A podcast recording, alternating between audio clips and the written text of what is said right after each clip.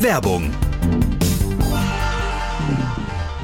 Hallo Andreas. Hi. Du, bevor wir demnächst mit dem Bobcast auf Tour gehen, müssen wir noch unsere Wünsche für das Catering im Backstage angeben. Ah, ja, genau. Ähm, das machen wir am besten wie bei den letzten Terminen, oder? Ah, fast. Ich hätte da nämlich noch einen Extrawunsch. Ah, so, so, der feine Herr Schwind hat einen Extrawunsch. Da bin ich ja mal gespannt. Ja, es geht mir nämlich um unsere Getränkeversorgung. Wir haben ja tapfer auf die viel zu süßen Limos und so weiter verzichtet, Ja. was mir schon manchmal schwer gefallen ist. Aha, und was schlägst du da jetzt vor? Hast du schon mal von Holy gehört? Holy, nee. Hab ich neulich mal probiert. Endlich ein Softdrink, der fantastisch schmeckt und kein Zucker, Taurin oder künstliche Aromen enthält. Ah, das klingt gut. Und was gibt's da so für Geschmacksrichtung? Da hast du jede Menge Auswahl. Mir Mhm. schmeckt ja der Holy Iced Tea Peach am besten auf echter Teebasis. Mhm. Aber es gibt auch Holy Energy, wenn du mal wieder auf der Fahrt zwischen den Gigs am Einschlafen bist. Das ist von Vorteil, ja. Mhm. Und für die Fitnessfans gibt's Holy Hydration mit einer extra Portion Elektrolyte und Mineralstoffen. Meine Empfehlung für alle, die zuhören, holt euch das Holy Starter Set Deluxe. Ideal, um sich durchs ganze Sortiment zu testen, ohne schlechtes Gewissen und Verzicht. Na, das hört sich gut an. Dann brauchen wir ja jetzt nur noch einen Code. Äh, Wir haben doch bestimmt einen für die Bobcast-Fans, oder? Den haben wir mit dem Code Bobcast5, alles groß geschrieben und Ziffer 5, gibt's 5 Euro Rabatt auf die erste Bestellung. Okay, dann bin ich sehr neugierig und probiere das auf jeden Fall aus auf unserer Bobcast-Tour. Wunderbar. Und alle, die uns zuhören, finden mehr Infos zu Holy unter weareholy.com slash Hashemitenfürst und in den Shownotes natürlich ein Link. Und hier auch nochmal der Code Bobcast5. Und jetzt geht's los. Wunderbar. Werbung Ende.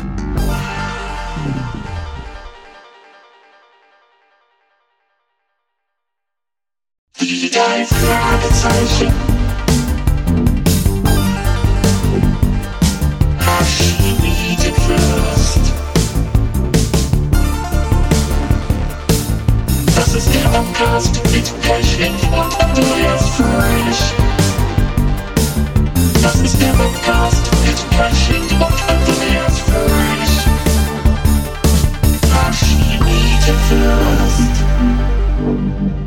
Hallo und willkommen zum Bobcast. Ich bin's, die Stimme, mit der ihr nicht aufgewachsen seid, Kai Schwind und mir gegenüber Andreas Fröhlich. Hallo. Die Stimme, die gerade zwei Liter Fichtennadelöl getrunken hat, weil ich ein bisschen erkältet Oh bin. je, okay. Ja, Gut. ich grüße euch. Hallo. Hi. Damit aber noch nicht genug, denn heute ist es endlich soweit. Wir haben wieder einen Gast. Und zwar einen, den sich viele von euch schon lange gewünscht haben und wir natürlich auch. Heute klappt es endlich. Justus Jonas, der erste Detektiv, The One, The Only. Oliver Rohrbeck, heute zu Gast im Bobcast. Und gemeinsam mit ihm wollen wir die heutige Folge besprechen und natürlich auch in Erinnerungen schwelgen. Vorausgesetzt, er kann sich noch erinnern. Das müssen wir mal sehen. Ich würde sagen, wir legen gleich los, Andreas, oder? Mit einem weiteren auf jeden Fall. absoluten Klassiker und hier kommt der Klappentext.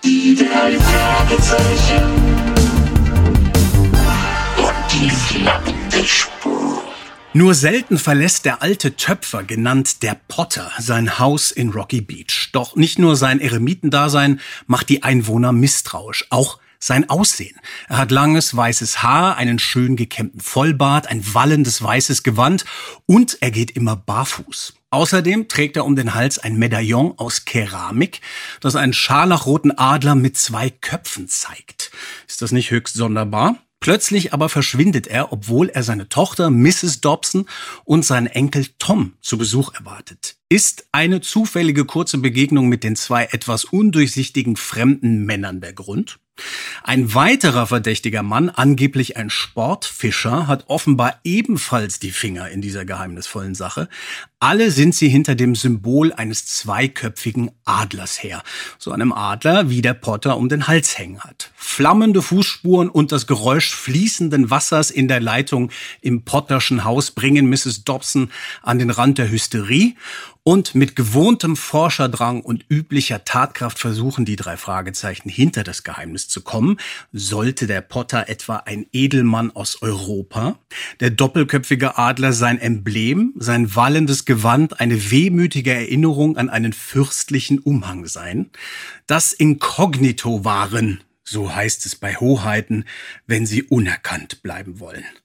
Um Gottes Willen. Was für ein Epos, Ja. dieser Klappentext.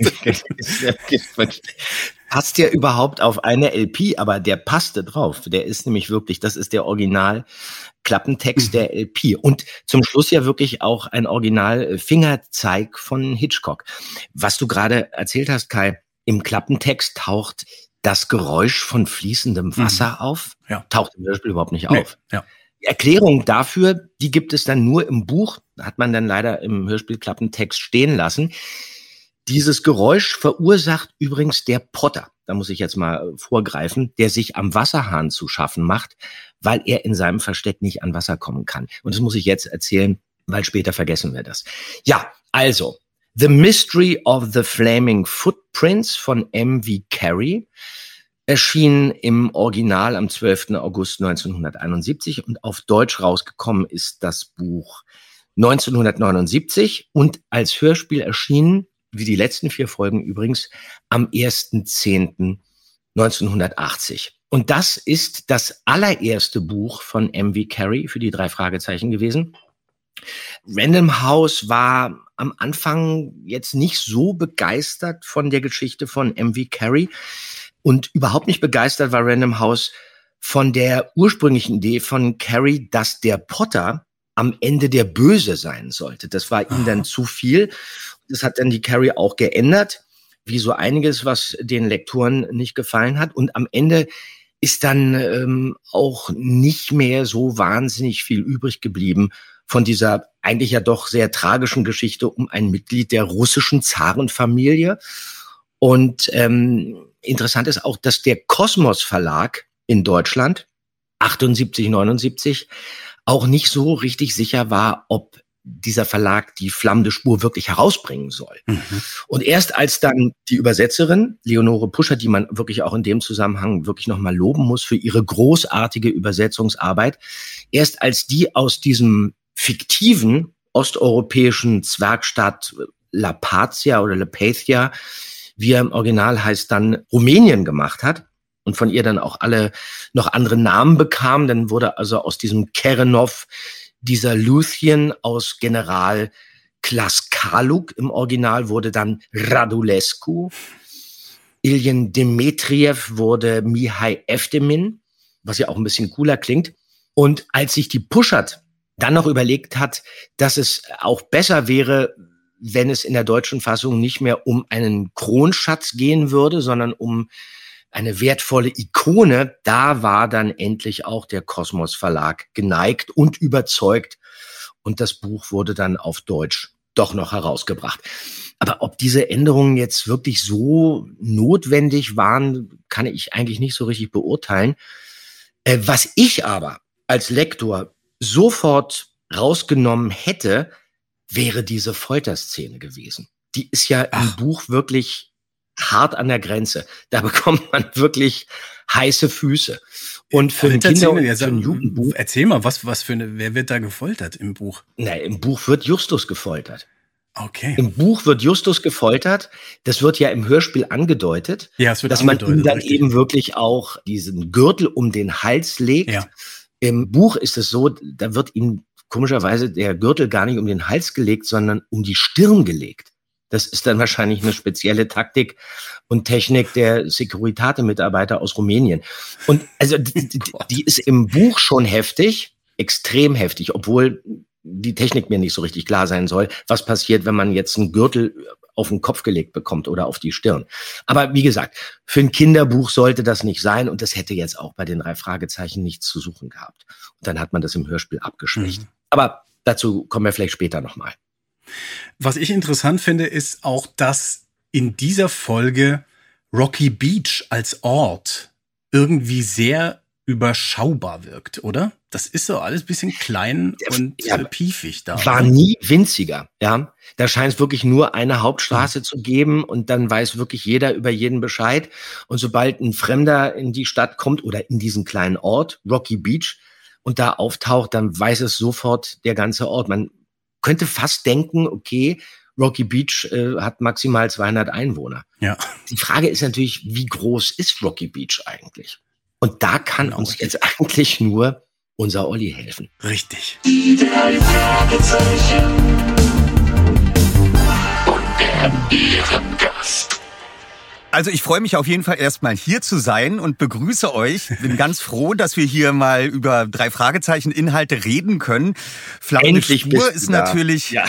endlich. Also die Frage, die du jetzt gerade stellst, ähm, Rocky Beach, wie groß ist das denn? Das habe ich mich auch schon mal gefragt. Ich glaube, das wird immer angepasst an das, was dann bei den Autoren gerade gebraucht wird. Also wir genau. haben jetzt auf unserer gerade abgeschlossenen Tour ein historisches Forschungsinstitut in Rocky Beach gebraucht. ähm, ich weiß nicht, ob Genau. Rocky Beach sich das überhaupt leisten kann oder ob es nur ein Altersheim eigentlich gibt, das Tante Mathilda mit Kuchen mitbetreut. Das ist ja so eine Frage. Äh, das historische Forschungsinstitut, das ist ja auch schon hochgegriffen. Ich habe mich das immer gefragt, wie groß Ja. ist denn das eigentlich und wie weit erstreckt sich das bis in die Berge und wie viel Strände haben die und äh, ich glaube, das ist sowas, wie man das eben auch in Hollywood-Filmen macht. Wir basteln uns die Welt so, wie sie uns gefällt. Danke, Pippi Langstrumpf. Ja, genau. Das, Genau. Jeder Autor hat sich das auch immer irgendwie vergrößert oder verkleinert, wie es gerade passte. Also, was ich jetzt mal recherchiert habe, es gibt da also auch mehrere Theater. Es gibt sogar eine Oper, dann gibt es ein ganzes Stadtviertel mit Lagerhallen und mehrere Museen. Und da kommt man eigentlich ganz schnell äh, auf äh, 40.000 Einwohner. Es gibt ja auch Leute, die wirklich dann, ähm, die wirklich dann nach Amerika gepilgert sind und dann sich auf die Suche gemacht haben. Also Fans, wo liegt Rocky Beach eigentlich? Und gibt's das? Und eigentlich ist Rocky Beach ja, mh, das ist Santa Barbara, würde ich sagen. Oder Mhm. in der Nähe von Santa Barbara. Am Meer natürlich. Aber äh, es existiert eben in Wirklichkeit nicht. Aber Ja, das ist aber auch ein Trugschluss, denn ich war, glaube ich, 1986 das erste Mal in Kalifornien und habe mir natürlich auch die Frage gestellt, ob Rocky Beach existiert und bin auf den gleichen Schluss gekommen wie du. Es müsste eigentlich Santa Barbara sein. Und Ja. dann bin ich da in der Nähe an der Route 66, bin ich dann an einen eigentümerlosen Strandteil gegangen und habe da einen der Felsen, habe ich ein kleines Schild sozusagen angebracht oder mit Edding oder mit Farbe. Jetzt das erzähl weiß ich nicht. mehr genau. Und da Ja. habe ich steinig Strand draufgeschrieben und das ist Rocky Beach, das amtliche. Okay, Aber meinst du, das Schild ist immer noch ja, da? okay, das- Das heißt, Ja. wir könnten ja mal ein paar Hörer losschicken und gucken, ob, ob die das Schild noch finden. Das ist ja, Ja. sensationell. Aber das stimmt, es ist total, wie er sagt, es ist, man, man baut sich das zurecht. Ich war einmal sehr beeindruckt. Ich habe ja mit Kari Erloff zusammen die Story zu Phonophobia entworfen. Und Kari hat tatsächlich auch eine Karte gemalt gehabt. Also die hat versucht, diese ganzen Orte, die irgendwie schon mal auftauchten, irgendwie festzuhalten. Und es ist aber natürlich manchmal sehr gestapelt, was da alles übereinander ist. Oder wie du sagst, Andreas, mit drei Opern und 400 Kinos. also mindestens eine Oper gibt es, ja. Mhm. Genau, richtig. Okay, Olli, schön, dass du da bist. Das ist total toll, dass wir mit dir die Folge besprechen äh, können hier. Hast du überhaupt noch irgendwelche Erinnerungen an, an die Aufnahmen vielleicht? Das ist ja hier eigentlich das Projekt im Hashimiten First Bobcast, dass wir herausfinden wollen, woran erinnert sich Andreas noch.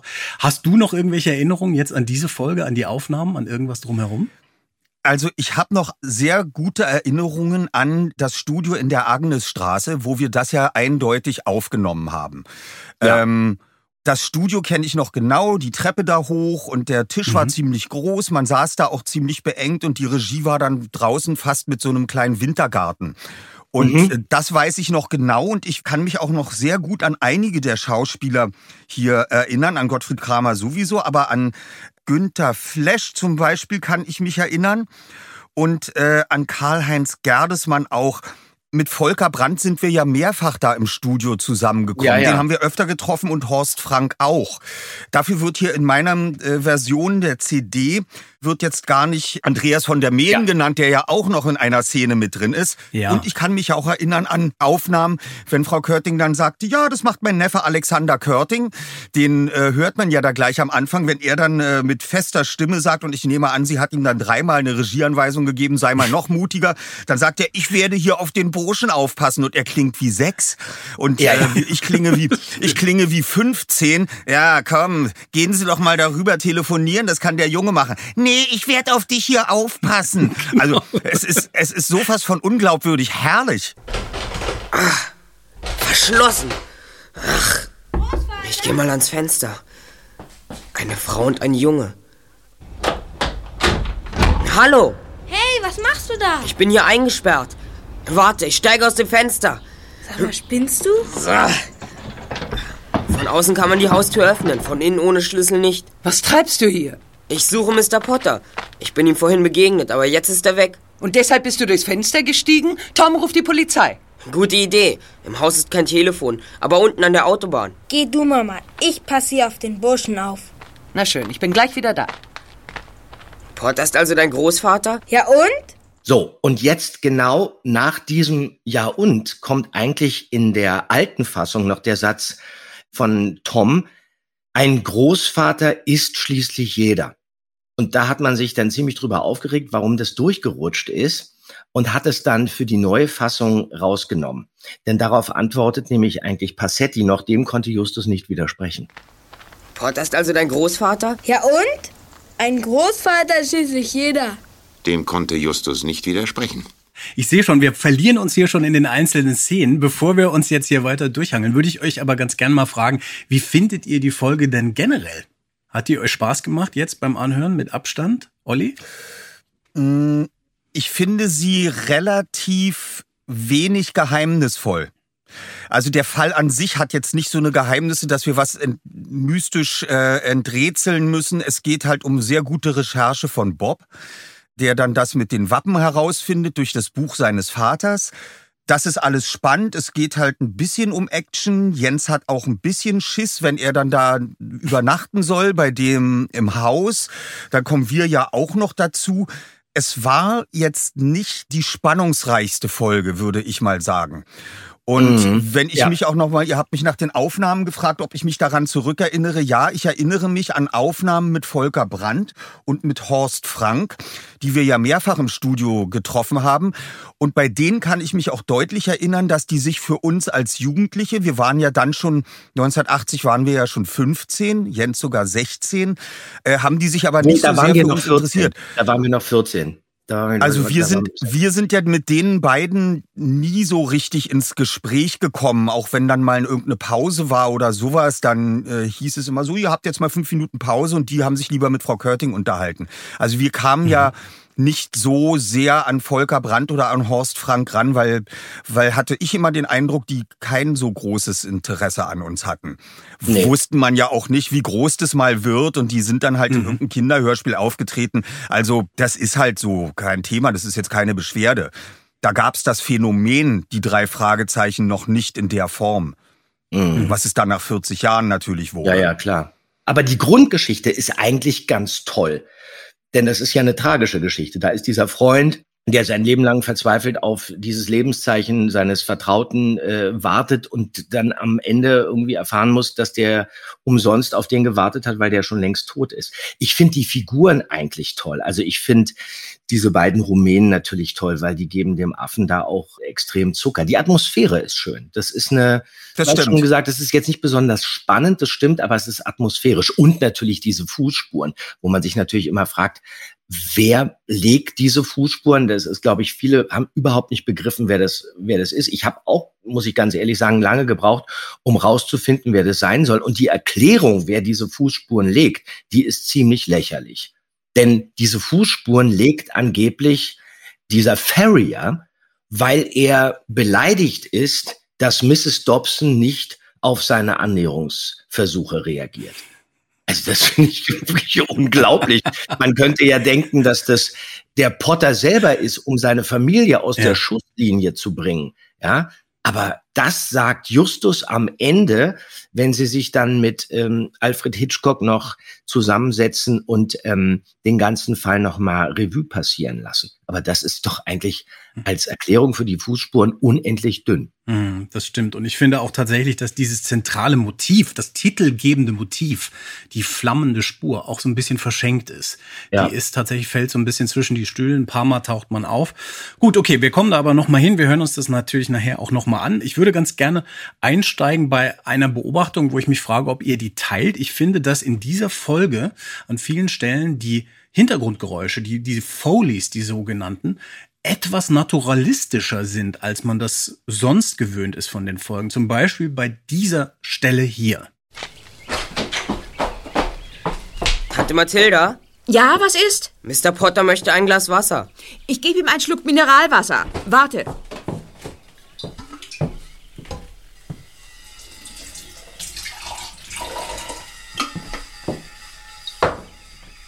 Wer waren denn die beiden Männer im Auto? Sie haben nach Hilltop House gefragt.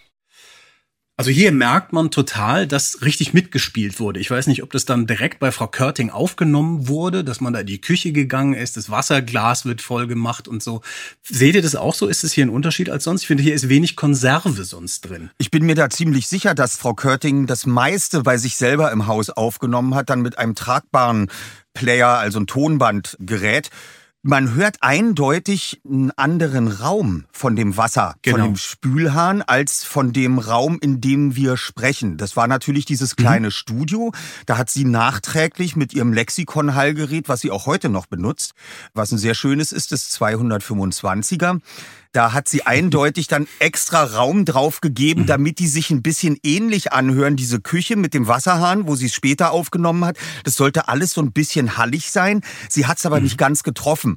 Und das ist ja immer, wo sie dann nicht ganz so nachgehakt hat, dass sie dann drei Stunden an dem Hallgerät rumgespielt hat, bis das klang wie mit dem Wasserhahn, sondern sie hat, ach, das klingt schon ähnlich, das reicht jetzt fertig.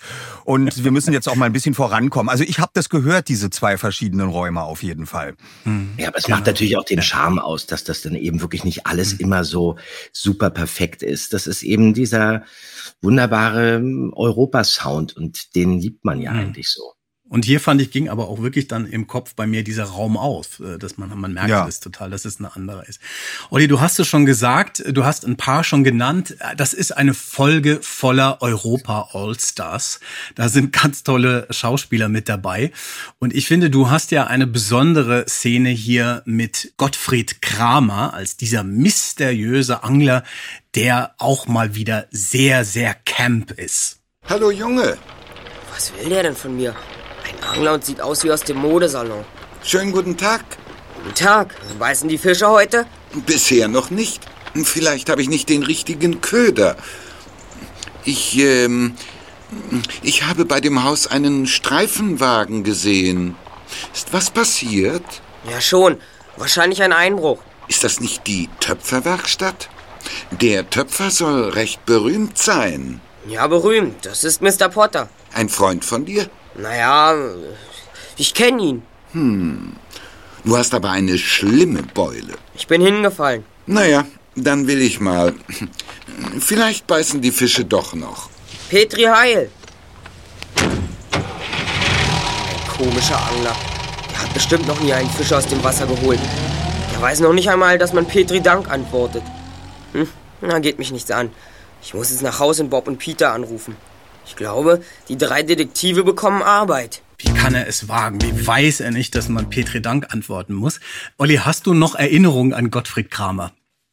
Ja, natürlich. Also wie er aussah, weiß ich noch ganz genau. Ähm, Das hat mich immer beeindruckt. Er war ja mit seinem, mit sein, also er hatte ja kein Oberlippenbart, sondern nur diese, waren das jetzt richtig lange Koteletten oder auch schon? Nee, er hatte so einen ein Captain geschlossener Igloo-Bart. Ja, ja. Mhm. Ja, und, und die Stimme, die ist einem natürlich, auch wenn wir das 1980 aufgenommen haben, kannte man die natürlich schon aus dem Fernsehen von Bud Spencer und allen möglichen äh, Leuten aus Western. Ich bin ja so ein Western-Liebhaber und diese Stimme ist einem ja immer wieder begegnet. Und der tauchte nun im Studio auf und war ja in mehreren Folgen dabei. Und ich glaube, wenn ich ihn mir hier als am Anfang, Farrier ja. anhöre, Ja. wenn ich ihn mir hier als Farrier anhöre, hat Frau Körting ihm meiner Meinung nach gesagt, äh, versuch mal, dass man dich nicht sofort erkennt. Er versucht ganz sanft zu sprechen und geht so in die, geht so in die hohen Töne hinein. Ja, und meine Stimme klingt gar nicht kratzig. Und ähm, So ein bisschen ich- wie Professor Schei. Da ist er ähnlich. Da Ja. hat er auch so ein bisschen Ja. dieses, ein bisschen dieses Geschnürzte. Das auch Mümmelnde. Ja, ja, genau. Ja. Ja. Nee, an den kann ich mich eigentlich gut erinnern, wenn der da im Studio auftauchte und ähm, ich war immer beeindruckt von dem, weil ich musste ihm ja auf den Mund gestarrt haben mit der Stimme. Das ist ja, die, was kommt denn da für eine Stimme aus diesem Mund heraus? Und ich meine, der war Ja, ja, ja. auch gar nicht so groß. Wo kam denn diese Ja. Stimme her? Also das war, äh, das war sensationell. Ich fand aber auch den Günther Flesch gut, denn der hat sich tatsächlich auf einen osteuropäischen Akzent Der äh, vorbereitet, den er und hat es wirklich richtig gut äh, hingekriegt. Ja, total. Ja, Äh, das- der, hat das, der hat das gemacht, aber der hat eindeutig einen ungarischen Akzent. Der hat sich irgendeinen Ungarn Ja, angehört. Bela Lugosi. Das ist, glaube ich, wirklich, wo er gesagt hat, der klingt wirklich wahrscheinlich wie Dracula. Und dann, wenn man sich Bela Lugosi im Original anhört, das ist wirklich genau die Inspiration, die sich, glaube ich, Günter Flesch da auch angeeignet hat. Das ist sehr, sehr nah an Bela Lugosi. Und Olli, du kennst dich ja auch aus mit diesen generischen osteuropäischen Akzenten, zum Beispiel als Gru. Ja. Das ist ja auch dran. Also wie, wie schätzt du den ein? Wie macht Flash das hier deiner Meinung nach? Ist es gut? Ja, ich finde, der macht es sehr gut und man merkt eindeutig, dass er sich für die Rolle extrem vorbereitet hat.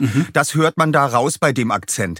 Da muss ich jetzt den Volker Brandt ein bisschen stärker in die Kritik nehmen, äh, weil es Ja, ist ganz bringt ja auch nie Blumen mit. Phänomen. Ja. Äh, die Leute, also unsere ZuhörerInnen, wenn die denken, wir haben jetzt die Folgen im Laufe der Jahre andauernd gehört, das haben wir ja nicht. Und ich habe die damals ein oder zwei Mal gehört und dann seitdem die wieder. Und jetzt, nach 40 Jahren, habe ich die mal wieder gehört. Und deswegen kann ich mir jetzt auch erlauben, Volker Brandt ein bisschen mehr in die Kritik zu nehmen, obwohl es natürlich ein hochgeschätzter Kollege ist. Aber da höre ich den Akzent, ja, ich mache halt irgendeinen Akzent. Da weiß ich nicht genau, ist der eigentlich Spanisch, Nee, das, äh, Polnisch, Französisch ist es nicht. Fragezeichen sind es dann immer die Mexikaner. Ja. Ja, Ja. aber das ist hier eindeutig kein osteuropäischer Akzent von Volker Brandt. Und da hat sich der Günther Flesch viel besser drauf vorbereitet. Als Gru habe ich immer gesagt, ich mache einen, Volker Brandt Ein Mix. ist jetzt auch nicht so das Nee, Kamel. da hast du völlig recht. Aber seine Stimme erkennt man natürlich auch sofort wieder. Und ähm, der ist ganz toll. Der lebt ja auch Michael noch. Ja, ja, ja. das ist super. Also ähm, ich mag die Stimme sehr von Volker Brandt. Also das ist überhaupt keine Frage. Und hier, Ja. Ich weiß nur, dass man sich damals noch nicht so stark auf solche Rollen mit Akzent vorbereitet hat. Das wurde ja nicht so wichtig genommen, wie das heutzutage der Fall ist, wo man eigentlich am liebsten nur noch Native Speaker nehmen würde für solche Rollen. Und äh, das ist damals, da wissen, wo soll ich ihn jetzt einen rumänischen Sprecher herbekommen hier in Hamburg? Finde ich jetzt gerade nicht. Mach du mal den Akzent, das reicht schon für die Fantasie der Kinder. Und das würde man heutzutage natürlich alles ein bisschen komplizierter, umfangreicher und noch professioneller machen, vielleicht als damals, Anfang der 80er. Und als Gru, wie hast du das erarbeitet? Ich habe in meinem äh, Schauspieler- und äh, Synchronsprecherleben auch eine ganze Menge Rollen mit Akzent hinter mir, die aus verschiedenen Gründen zustande kamen. Es gab mal einen Bond-Film mit Pierre Amerique hieß der, glaube ich. Das war ein Franzose. Und dann hat man uns gecastet, wer den besten französischen Akzent machen kann. Und ich habe das meinen Kindern, als die noch so alt waren, dass ich ihnen vorgelesen habe am Bett, die sind ja nur anderthalb Jahre auseinander, habe ich sehr oft gesprochen mit der französischen Akzent und äh, habe dann immer das in die gruselige Richtung. Und dann durfte ich im Bond sagen, schaffen Sie mir diesen Bond vom Hals. Und ich wurde nach dem Akzent tatsächlich ausgewählt, Ist das toll. weil ich den ganz gut konnte. Ja. Und dies war natürlich das Gleiche bei Ich einfach unverbesserlich als Gru. Das ging dann lange nach Hollywood rüber zu dem Produzenten Rick Meledandri. Die haben sich das angehört und der Regisseur, der französische Originalregisseur von Ich einfach unverbesserlich, also ich sollte einen osteuropäischen Akzent machen. Es wurde aber nicht festgelegt, ob jetzt komplett russisch oder polnisch oder und dann habe ich gesagt, na dann nehme ich mir als Vorbild die beiden boxenden Brüder, die man zu dem Zeitpunkt immer in Fernsehspots für Eis gesehen hat und die haben gesagt, Orben ist die Luft dun. Und ähm, dann habe ich mir das genommen habe gesagt, da muss ich aber eben auch noch, wie jetzt Günther Flesch, ein bisschen ungarischen weichen Abgang mit einbauen. Orben ist die Luft dun. Ja. Dun. Mit, mit Landeklappe diese, gesprochen. Da kommt diese Lande, Ja, ja, genau. die Landeklappe. Und das ist dann ein bisschen Ungarn. Hab ich gemacht in Ungarn, ist eine schöne Zeit. Und habe reingepackt die beiden boxenden Brüder. Und das äh, funktioniert super, so dass ich eigentlich auch privat gerne so spreche. Wunderbar. Ich finde, du solltest es machen ab jetzt. Ja, ja, Akzente. Wir haben es ja schon oft hier im Bobcast diskutiert. Da passiert so einiges. Und äh, ich finde aber auch, dass Flash hier tatsächlich wirklich was sehr Charismatisches anbietet. Das Total, funktioniert irgendwie total. sehr gut. Absolut. Lasst uns mal auf das zentrale Motiv der Folge kommen. Die flammende Spur. Wir müssen sie ja jetzt auch einmal hören und zwar hier. Hilfe! Justus! Deine Mutter. Sie ist in der Küche. Komm schnell. Mama! Mama! Was ist denn, Mrs. Dobson? Seht doch! Grüne Flammen auf dem Fußboden! Um Himmels Willen! Was ist denn das? Flammende Fußspuren. Seht doch. Die Flammen haben genau die Form von nackten Füßen. Der Potter! Er ist zurückgekommen und spukt hier im Haus. Unmöglich. Aber du siehst doch. Die drei Fußspuren haben sich ins Linoleum eingebrannt. Die Spuren nackter Füße.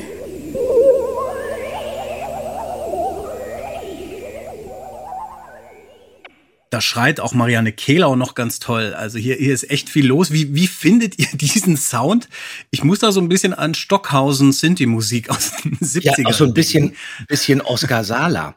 Und das Interessante ist, dass Francis diese Spur auch wirklich so haben wollte, dass die gar nicht so äh, mit einem Effekt versehen wird, sondern es sollte leise zischen. Und Frau Körting schreibt Mhm. hier im Originalmanuskript, dieses Geräusch ist auch entnommen aus Nessie und Frankenstein. Also das ist hier fast nicht richtig zu erkennen. Es ist mit Bleistift geschrieben, aber sie hat sich da wahrscheinlich dann an ihren Mann gewandt und der hat dann extra diesen Sound dafür komponiert. Aber wie gesagt, Francis wollte wirklich eigentlich nur ein leises Zischen haben. Mhm, es ist ein bisschen eine Mischung aus Soundeffekt und Musik dann hier irgendwie Ja, geworden. ja. Ne? Also es ist so, es flirrt da so ein bisschen rum. So, jetzt geht es weiter in der Geschichte und jetzt kommt für mich ein wirklich ein persönliches Highlight. Justus beschließt, Morton einzuschalten, um mehr über Mr. Eftimin herauszufinden, weil der ja im gleichen Viertel wohnt. Und jetzt hören wir mal in diese Szene rein, einen Telefonanruf, bei dem Morton einen absolut grandiosen Gag macht. Ja? Justus Jonas. Oh, der erste Detektiv. Was macht das Unternehmen? Das geht glänzend, Mr. Morton. Braucht ihr den Rolls-Royce? Nein, ähm, ich wollte nur wissen, ob Sie Zeit haben, den Detektiven einen Gefallen zu tun. Ich stecke mitten in der Arbeit. Ich spiele gerade Schach mit mir selbst und bin am Verlieren. Ich danke euch, dass ihr mich davon ablenkt. Genau. Und das fand ich auch grandios, den Gag, ehrlich gesagt. Den fand ich wunderbar. Und vor allen Dingen sagt dann, äh, Justus gibt schon auf an der Stelle, als der sagt, ach so, da ist ein äh, rumänisches Handelskontor drin. Ach, na, dann ist der Fall ja gelöst im Prinzip. Da werden sie den ganz sicher finden. Buff ist aufgelegt. Oder ist das jetzt nur auf meiner CD da so geschnitten wieder an der Stelle? Also das ist ja echt ein Ja. Hammer, ja. Ja, das Im ist Original ganz, ganz ist es toll. übrigens so, dass er nicht Schach spielt. Ne? Im Original spielt er Solitär. Aber das ist auch nicht so richtig Ah. klar. Spielt er jetzt dieses Mhm. Brettspiel Solitär oder Ja. so? Aber er spielt auf jeden Fall kein Schach. Okay, nee, das finde ich super, dass es Schach ist. Das macht den Gag irgendwie noch besser. Ja, Sag mal, ja. äh, Olli, du als, als Soundmensch, äh, wie, was sagst du zu diesem Telefonsound? Äh, ich finde hier, er klingt irgendwie nicht so richtig original nach Telefon. Es klingt so, als würde Andreas von der Meden mit euch am Tisch sitzen und sich irgendwie leicht wegdrehen. Wie hat man das gemacht früher bei Frau Körting? Wisst ihr das noch?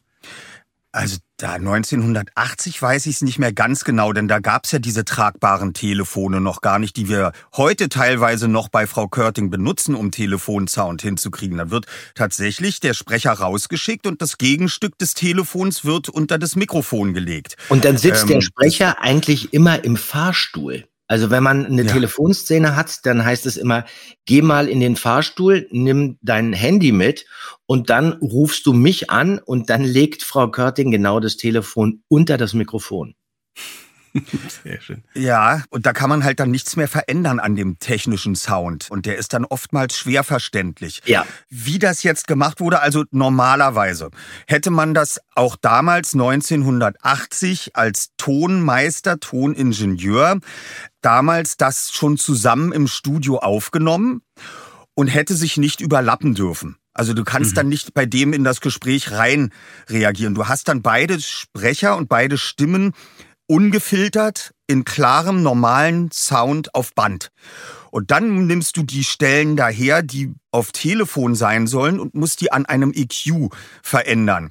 Telefongespräche oder Telefonsounds 1980 liegen eigentlich ungefähr bei genau einem Kilohertz. Alle restlichen tieferen Filter und alle höheren Kilohertzfilter nimmst du dann eigentlich raus, die klemmst du ab auf diesem EQ und dann hast du einen wunderbaren Telefonsound, der alles Mögliche aushält. Und ich nehme an, das hat sie dann auch so gemacht, dann hat sie immer das nochmal aufgenommen, damit sie es einzeln auf einem anderen Band hatte, hat das wieder zusammen abgespielt und hat dann diese Spur mit dem Telefon, den hat sie am Equalizer verändert und ist da ungefähr um die ein Kilohertz drumherum gegangen. genau, ja. Interessant, ne, weil man, es gibt ja auch, manchmal geht's ja auch auf die Verständlichkeit, wenn man es ganz naturalistisch machen will und dann richtig volle Lotte Telefon hat, dann versteht man es manchmal gar nicht richtig. Deswegen ist es ja eigentlich ganz gut, wenn man da so landet. Du hast ja, das hört man ja auch jetzt, Olli, ein absolutes Febel für Geräusche, sowohl die handgemachten als auch die aus der Konserve bei unseren Live-Touren machst du ja auch das Sounddesign immer. Das finde ich immer sehr schön, mich mit äh, dir darüber darüber auszutauschen.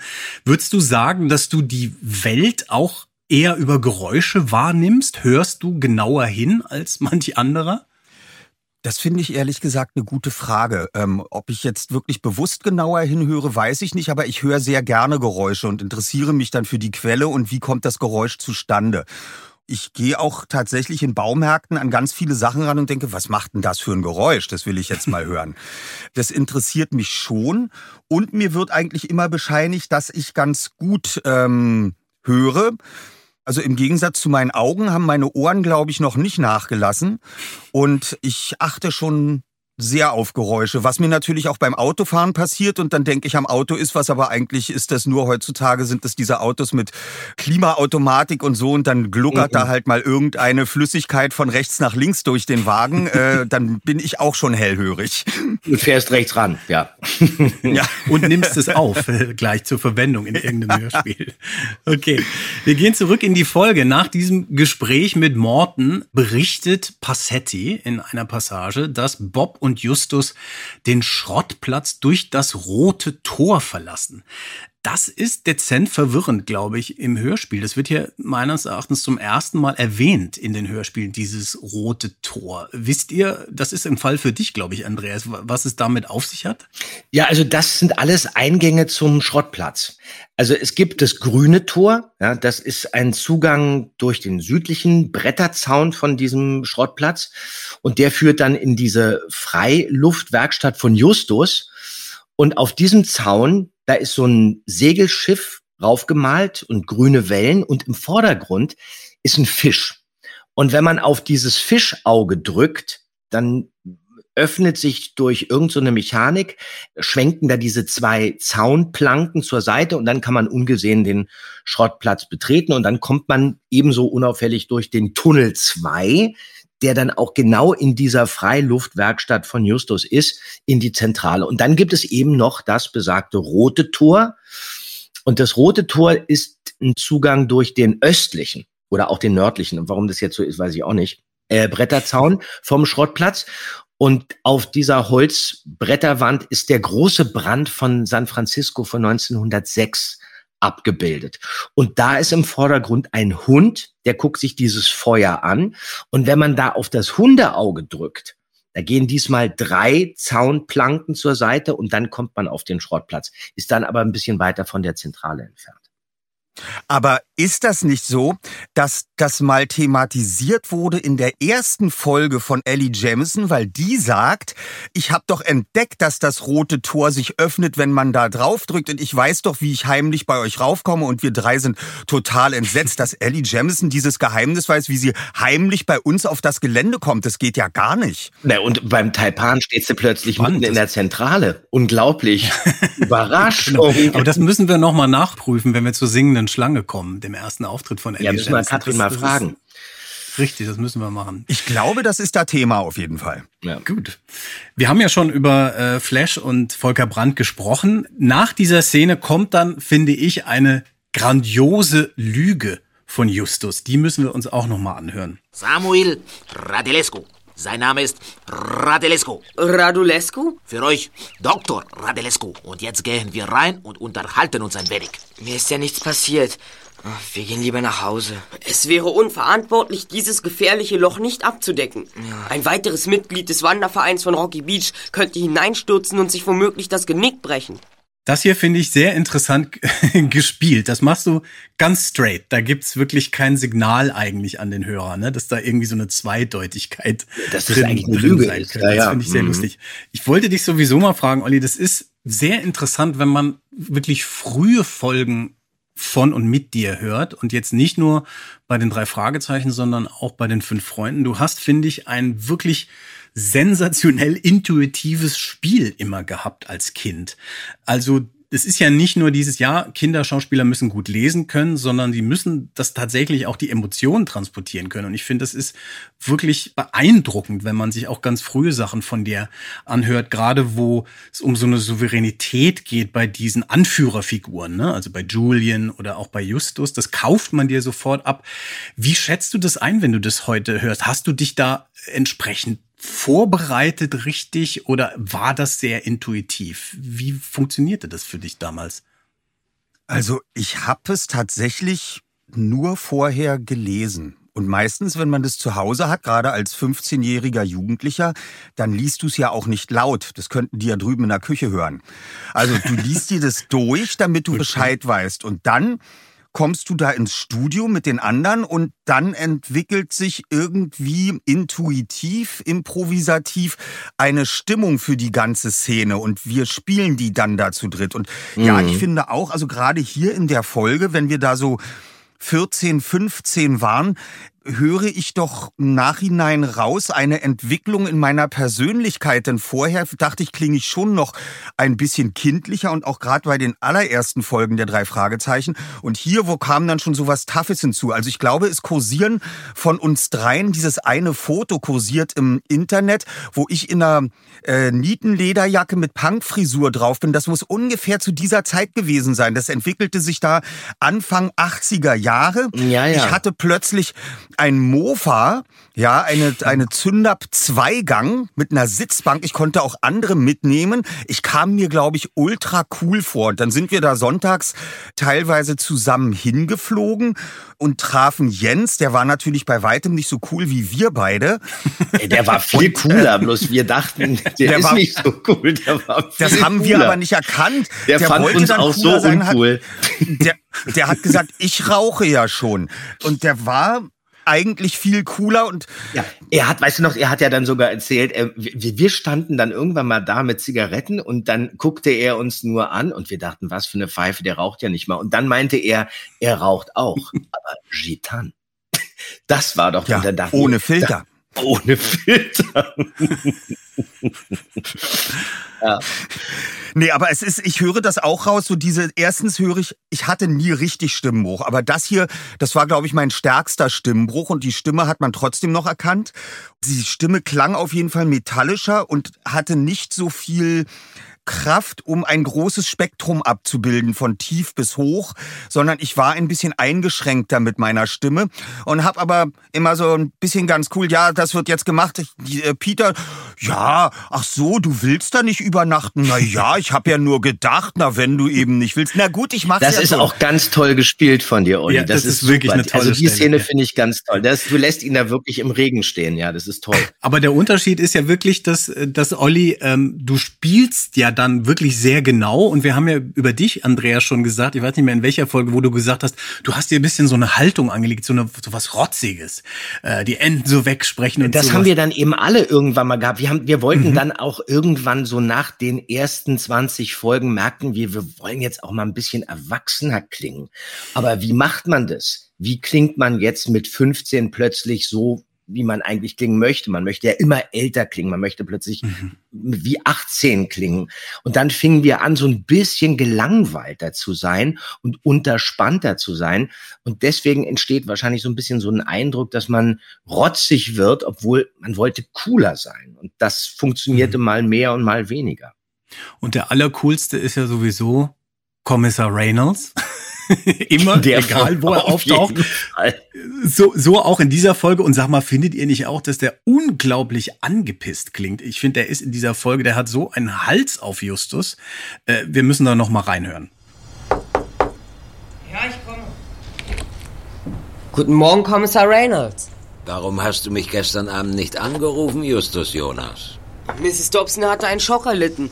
Und da, ähm... Na ja, du musstest dich um sie kümmern und hattest für nichts anderes Zeit, hä? Flammende Spur. McDermott, durchsuchen Sie das Haus. Sofort, Sir. Das haben wir schon getan, Sir. Ohne Erfolg. Gestattest du uns noch unsere eigenen Methoden anzuwenden? Aber ja, Sir.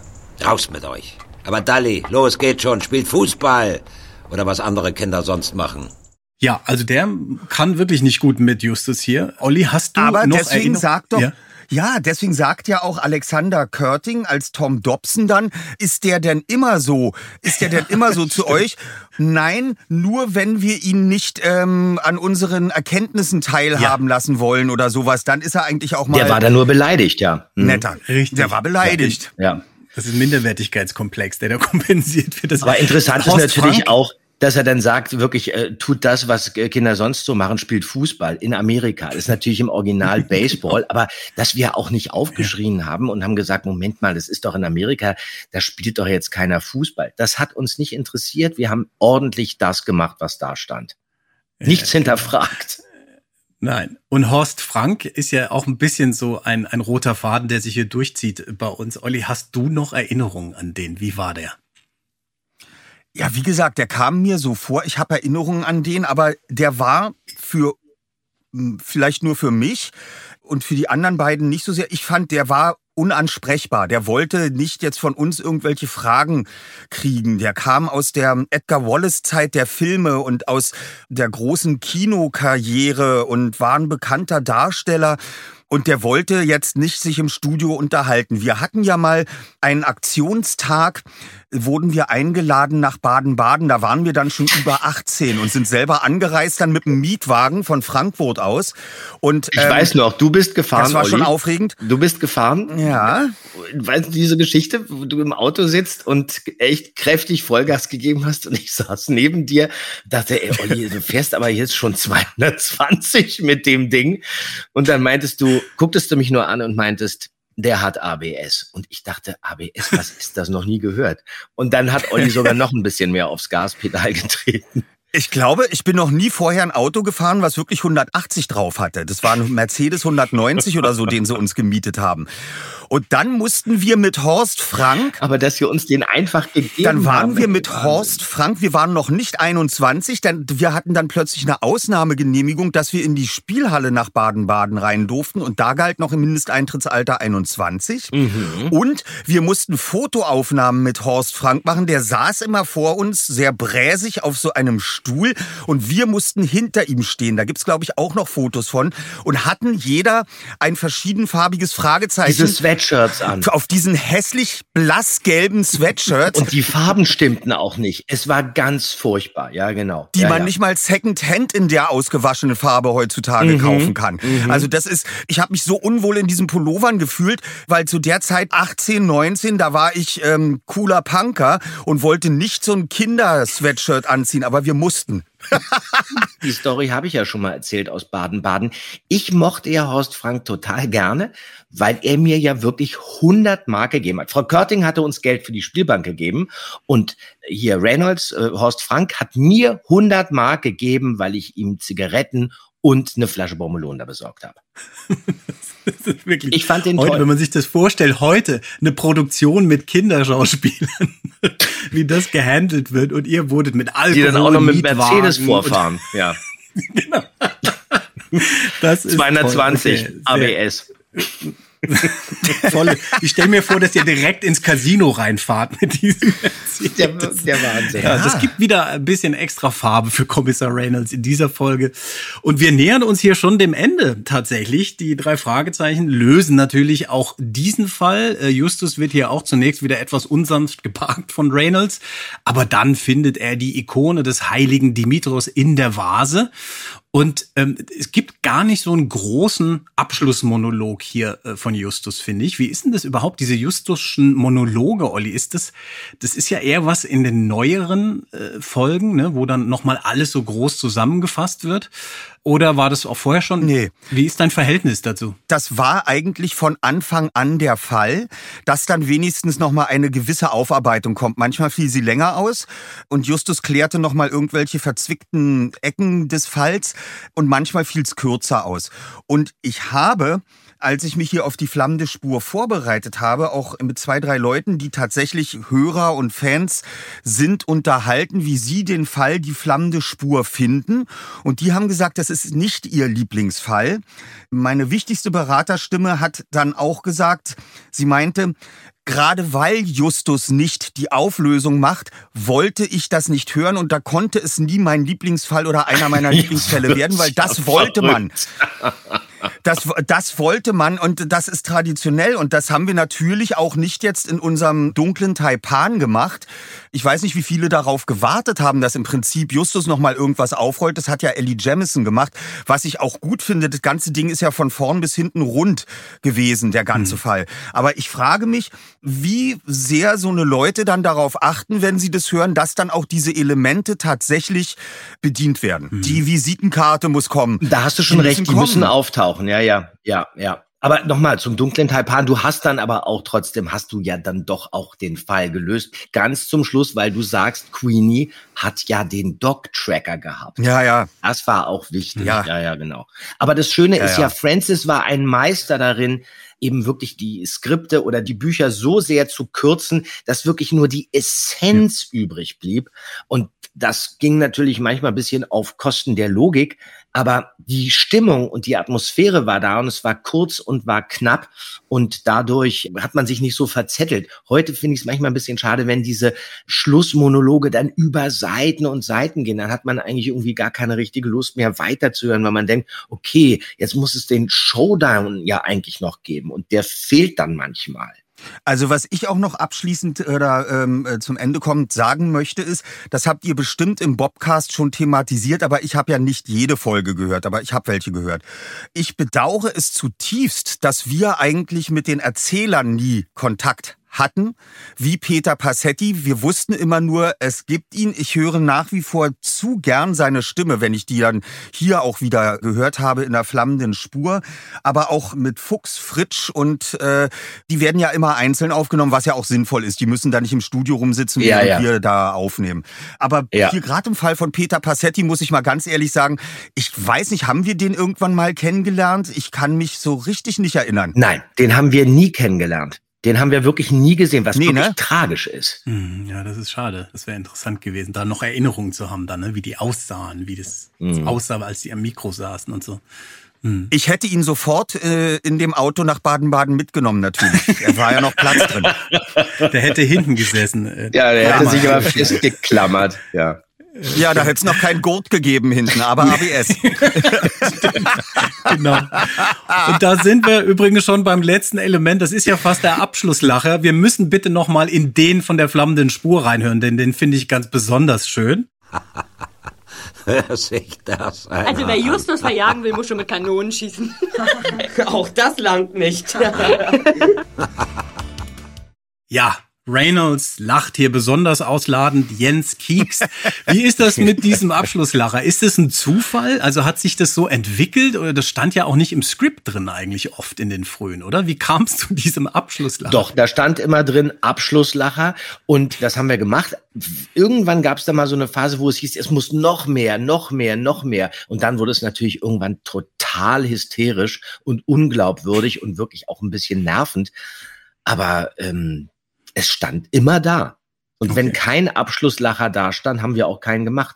Gibt's ja durchaus auch, mhm. dass es keinen Lacher gibt. Also es war dann so, als wir dann später ähm, die Lauscher Lounge gründeten oder ich, dann haben wir noch mal bei Frau Körting, das muss so Anfang 2003 oder 4 gewesen sein. Andreas, erinnerst du dich?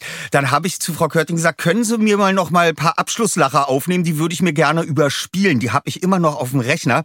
Ich habe also Dateien, wo wir anderthalb Minuten uns ausschütten. Als Klingelton. Ja also kannst dann alles benutzen. Ich habe jedenfalls Abschlusslacher so 10 Sekunden, 20 Sekunden, 30 Sekunden und noch eins, das hat über anderthalb Minuten, wo wir uns ausgeschüttet haben. Und ich muss ganz ehrlich sagen, wenn wir zu dritt anfangen zu lachen, ähm, gerade auch im Studio, das ist dann nicht, irgendwann ist es nicht mehr gekünstelt und künstlich hergestellt, sondern ich lache mich dann tot, weil es so absurd ist, wie wir da rumkreischen. Es macht einen Spaß.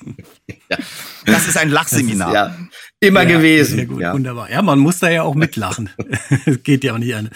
Olli, wie schön, dass du heute bei uns warst und mit uns zusammen diese Folge besprochen hast. Das ja, ist wirklich absolut. grandios gewesen. Und das müssen wir, glaube ich, auch wirklich nochmal wiederholen. Zum Abschluss haben wir noch eine Frage von unseren Hörern bekommen. Und ich ja. finde, die kannst eigentlich nur du beantworten. Äh, die ist von Franka Meyer. Ich lese mal vor. Ich und meine Kommilitonen sitzen gerade in unserem computerorientierte Mathematik-Tutorial Aquarium und bewundern die unlesbare Handschrift unseres Tutors, der übrigens aussieht und auch redet, als wäre Justus Jonas von den Hörspielen zur FU Berlin gewechselt. Da er allerdings Linkshänder ist, lassen sich die intellektuellen Hieroglyphen entschuldigen. Jetzt stellt sich natürlich die Frage, ist Justus Jonas auch Linkshänder? Bitte beantwortet uns unbedingt diese Frage, damit wir uns wieder auf das Fach konzentrieren können. Liebe Grüße, Kinder, die seit ihrer Geburt die drei Fragezeichen hören und jetzt hochkonzentriert Bioinformatik studieren. So, wir haben da keine Ahnung. Olli, was sagst du? Ist Justus Jonas Linkshänder? Ich glaube nicht. Ähm, Justus Jonas übernimmt äh, oft mit Rechtssachen und wenn ich mir vorstelle, dass Justus sich was notieren möchte und er sieht dann aus wie Obama, der die Unterschriften von ganz oben vom Dokument in so einem äh, Rundbogen seinen Arm verkrümmen musste, wenn er da im Weißen Haus am Tisch saß, ja. das passt überhaupt ja. nicht Nein. zu Justus. Der muss ganz praktisch zugreifen und äh, dann klappt das auch. Aber er ist wahrscheinlich so ein bisschen wie Klaas Häufer Umlauf, der eigentlich Linkshänder ist, aber so geübt mit der rechten Hand, weil zur Begrüßung hältst du ihm die rechte Hand hin, also macht er das freundlicherweise auch. Und ähm, also ich glaube eher, der ist geübt, der könnte auch mit links was machen. Justus kann mit beiden Händen schreiben. Links ja, und Das ist doch super. Der kann beides. Fehlerfrei. Ja, ja. Das ist völlig richtig. Und Essen auch. Ja, genau, sowieso. Herrlich, wunderbar. Das ist der Schlusssatz. Wir freuen uns, dass ihr alle so lange ausgehalten habt mit uns hier. Und schön, dass du da warst, Olli. Eine Sache noch. Du hast von diesen Lachflash erzählt auf Band. Können wir die hören zum Abschluss? Möchtest du die einspielen? Ich finde, wir müssen mit einem offiziellen Abschlusslacher hier rausgehen. Unbedingt. Wenn du das mal kurz raussuchen könntest, bitte. Wunderbar. Das suche ich mal raus und dann äh, spiele ich es dann hier mal ab. Wunderbar. Macht's gut. Bis zur nächsten Podcast-Folge. Tschüss. Tschüss. Vielen Dank. Große Freude. Hat Spaß Ciao. gemacht. Läuft.